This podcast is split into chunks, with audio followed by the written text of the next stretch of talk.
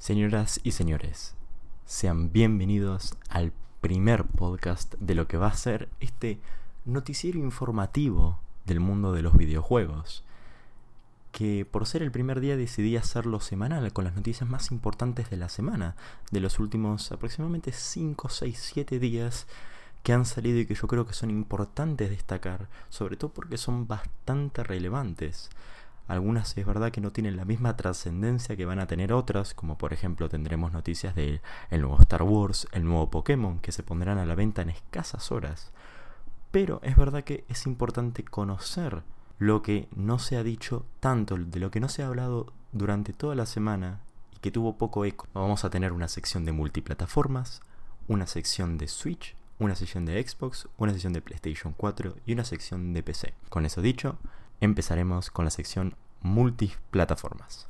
Playtonic Games actualmente son los que hacen los conocidos Yooka-Laylee. De hecho, hace poco sacaron la segunda parte, Yooka-Laylee and Impossible Layer, muy buen juego, muy divertido en mi opinión. Esta empresa ha desmentido estar trabajando en un Banjo Kazooie y que mantendrá su postura como estudio independiente. Esto descarta todo tipo de rumor anterior que decía que habría un nuevo título de la IP antes mencionada. También se descartaron los remakes.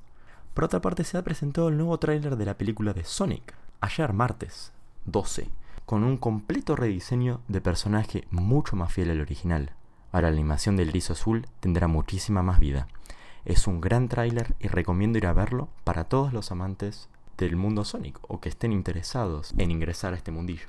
El nuevo juego de Star Wars, como antes lo mencioné, el Jedi Fallen Order, no estará disponible para su prueba en EA Access para evitar spoilers. Así lo ha decidido Electronic Arts. En compensación de esto, estará ofreciendo cosméticos, elementos cosméticos exclusivos para los miembros de la suscripción mensual. Por otra parte, se ha anunciado el atraso de la secuela de Kerbal Space Program para finales del año próximo, en realidad para el ciclo fiscal 2021, que termina aproximadamente a fines de abril. El catálogo inicial de Google Stadia fue confirmado y contará con 12 juegos de lanzamiento, entre ellos un único exclusivo, un catálogo bastante que deja que desear para aquellos que estén apostando por la nueva plataforma de gaming de Google. Nos encontraremos títulos de lanzamiento como con Assassin's Creed Odyssey, Destiny 2 The Collection, Guild Just Dance 2020, Kine o Kine, Mortal Kombat 11, Red Dead Redemption 2, Thumper, los tres Tomb Raiders, 2013, 2016 y 2018 creo que es aproximadamente. Y el Samurai Showdown. Bueno, los tres Tomb Raiders son el Tomb Raider 2013, el Rise of the Tomb Raider y el Shadow of the Tomb Raider. Llegando a fin de año, a 2020, habrán 14 títulos más, dejando un catálogo de 26 juegos en solo dos meses.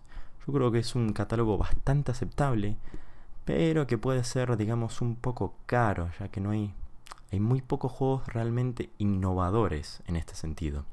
El Red Dead Redemption 2, la verdad, sería bastante interesante para aquellos que no posean una consola y que, bueno, próximamente estaremos hablando de lo mal optimizado y de todos los errores que tuvo el RDR2 de lanzamiento en PC. Pasamos a Cyberpunk 2077 y es que a Keanu Reeves le gustó tanto el juego que terminé pidiendo a la CD Projekt Red grabar más líneas de las que tenía originalmente. Y deseo cumplido, señor Kinu porque tendremos más del doble de líneas que las planeadas originalmente. El día lunes 11 de septiembre, el Skyrim cumplió 8 años. Es uno de los juegos más hablados de la generación y todavía no tenemos anuncio ninguno sobre el próximo The Elder Scrolls. Bethesda va siendo momento de acelerar los planes que la gente no anda contenta con sus últimos movimientos. Todo esto de Fallout 76 está dejando bastante que desear en la compañía, lamentablemente.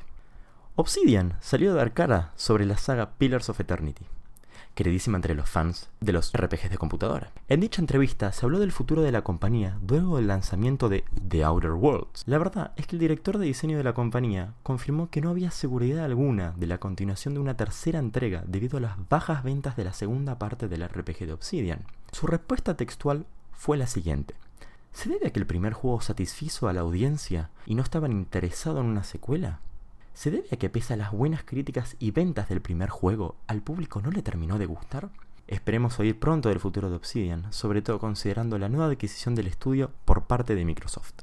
Como último titular de las multiplataformas tenemos que el Call of Duty Modern Warfare ya tiene nuevo modo y mapa junto con un nuevo parche.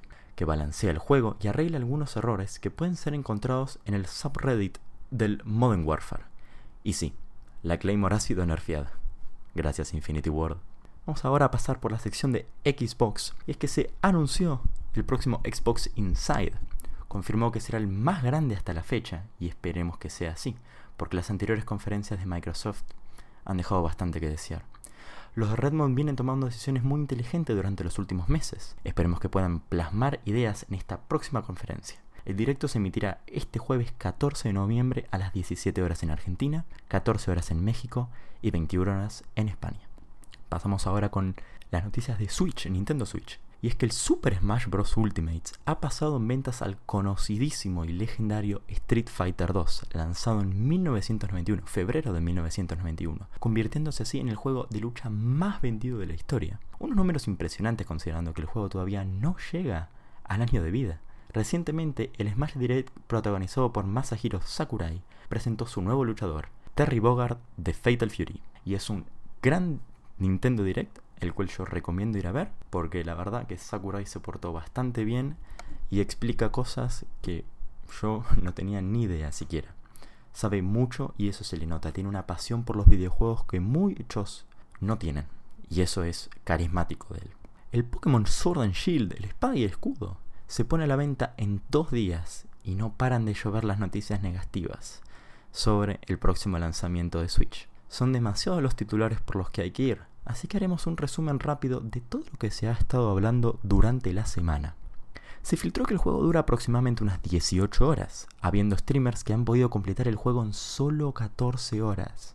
144 movimientos han sido completamente removidos del juego, muchos de ellos clásicos de la primera generación, como pueden ser golpe karate o doble bofetón. Múltiples elementos gráficos parecen extraídos desde tiempos anteriores a la Nintendo Wii y no se entiende cómo el Pokémon Let's Go tiene mejor calidad artística y gráfica que el espada y escudo. También podemos citar al reciente Dragon Quest 11S, que tiene unos gráficos impresionantes y corre de manera muy fluida en la Nintendo Switch. Game Freak tuvo un par de despistes en ese sentido. Por otra parte, se habla de una dificultad del juego muy simple, reportando one shots, o sea, un hit un golpe a los Pokémon más fuertes sin necesidad de grind alguno. O sea, no hace falta ni grindear. Y cómo olvidarnos del conocido Dexit, donde se recortaron más de la mitad de los Pokémon conocidos y se estima que jamás podrán volverse a usar en las próximas entregas, según el director de Escudo y Espada. Por supuesto que la lista continúa, hay alrededor de 15 problemas totales con el juego y de seguro se encontrarán aún más. Es sin lugar a duda el lanzamiento de esta saga más controversial de la historia. Con respecto a Switch Lite, las ventas del nuevo modelo más compacto de la consola de Nintendo está trayendo un mayor público femenino, a la vez que está aumentando la venta general de las consolas, aún entre aquellos que ya tienen la primera versión de la Switch. Y esto, sin embargo, hay que considerar que todavía no ha salido el Animal Crossing del 2020. Esperaremos si esto hace crecer todavía más las ventas de Lite al ser más portable y pesar mucho menos. Siguiendo con la temática ventas, Nintendo informó que no tiene interés actual alguno en cortar el precio de su consola híbrida. Por supuesto que esto debería ser bastante obvio, ya que ninguna compañía saldría a decir, eh, esperen que en febrero vamos a bajar los precios, eh, no compren, no compren nada todavía. Aunque sí nos hace dar una idea que la Switch está vendiendo impresionantemente bien. Y es verdad, creo que se han reportado 40 millones ya en dos años y medio, puede ser. Son números bastante impresionantes. Por otra parte, el nuevo DLC de Fire Emblem Three Houses, la ola 3 de DLC, está disponible para su descarga. Podremos, entre otras características, reclutar a Ana al completar una misión especial, como también bañarnos y hablar con las mascotas, eso va a estar muy muy gracioso. Pasamos a las noticias de PlayStation 4 y es que se puso a la venta el nuevo título de Hideo Kojima, Death Stranding. Y hay una enorme cantidad de noticias. Repasaremos las más importantes.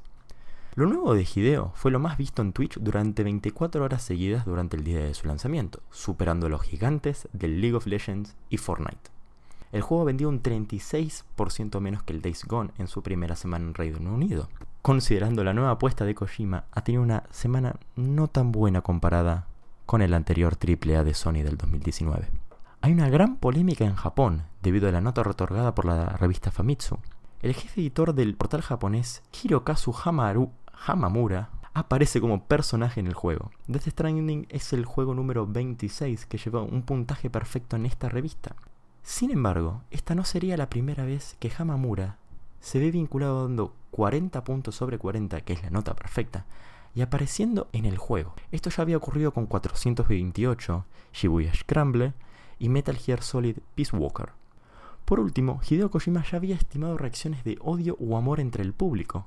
Sin lugar a duda, ha sido de los lanzamientos más controversiales de los últimos años. Por supuesto que veremos si el nuevo Pokémon toma el podio. Para completar las noticias de PlayStation, hubo más cambios en la estructura interna.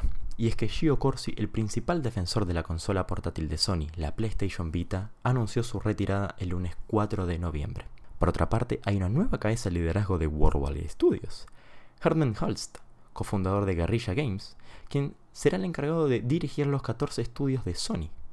Recordemos que antes, estos estudios estaban dirigidos por Yuhei Yoshida, que actualmente se encargará de los nuevos estudios independientes e ideas externas a la compañía. Recientemente Sony ha estado cambiando radicalmente sus puestos, con muchas salidas y reemplazos.